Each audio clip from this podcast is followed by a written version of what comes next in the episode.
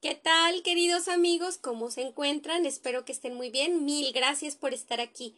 Y bueno, pues antes de embarcarnos en la aventura de hoy, me gustaría contarte que Spotify ha añadido un link en el que directamente los creadores pueden comenzar a colectar propinas de sus oyentes. Busca el link que me corresponde en la descripción de la historia y puedes apoyarme desde 99 centavos al mes para apoyar el contenido que yo hago y seguir impulsándolo a mayores alturas. ¿Están listos para nuestra aventura de hoy? El cuento que tengo para ustedes se llama Alta Cocina y es de una autora mexicana del estado de Zacatecas que se llama Amparo Dávila. Eh, la autora pues estuvo a su paso por este planeta y en este plano fue de 1928 hasta el 2000, hasta el 2020. Entonces, bueno, pues yo espero que les guste. Su género es, en este caso, el libro que, que yo encontré de ella, que se me hizo muy interesante, pues son cuentos tipo suspenso, terror, un poquito así. Espero que lo disfruten tanto como yo.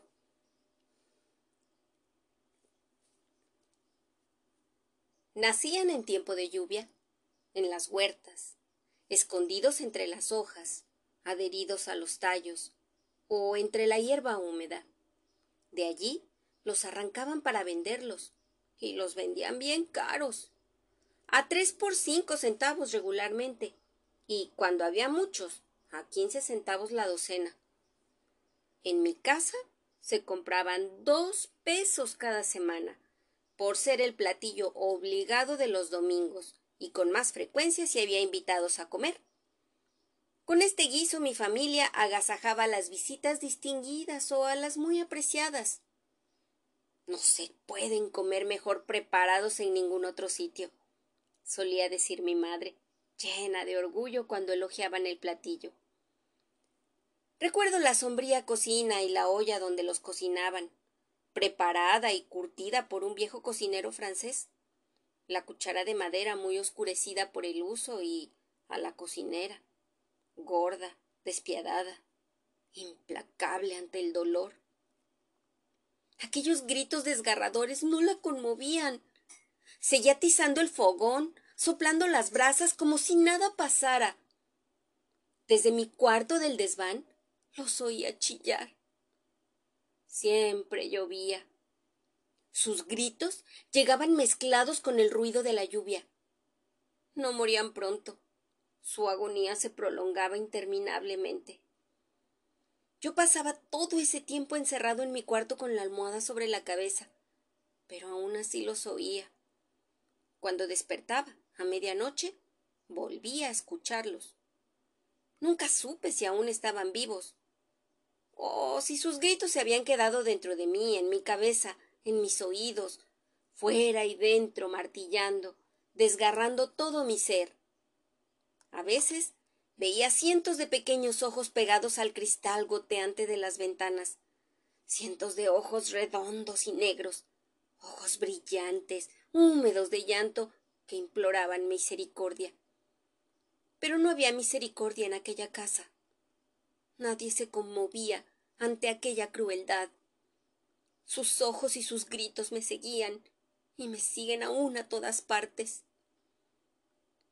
Algunas veces me mandaron a comprarlos. Yo siempre regresaba sin ellos, asegurando que no había encontrado nada. Un día sospecharon de mí y nunca más me volvieron a mandar. Iba entonces la cocinera. Ella volvía con la cubeta llena yo la miraba con el desprecio con que se puede mirar al más cruel verdugo. Ella fruncía la chata nariz y soplaba desdeñosa. Su preparación resultaba ser una cosa muy complicada y tomaba tiempo. Primero los colocaba en un cajón con pasto y les daban una hierba rara que ellos comían, al parecer con mucho agrado y que les servía de purgante. Allí pasaban un día. Al siguiente los bañaban cuidadosamente para no lastimarlos. Los secaban y los metían en la olla llena de agua fría, hierbas de olor y especias, vinagre y sal. Cuando el agua se iba calentando empezaban a chillar, a chillar, a chillar. Chillaban a veces como niños recién nacidos, como ratones aplastados, como murciélagos, como gatos estrangulados, como mujeres histéricas. Aquella vez, la última que estuve en mi casa, el banquete fue largo y paladeado. Y este es el fin de la historia. Yo sé que fue muy cortita. Déjame en los comentarios qué te imaginas que era lo que cocinaban. Me encantaría saber tu opinión. Y bueno, si te gustó la historia, compártela con tus amigos y en tus redes sociales.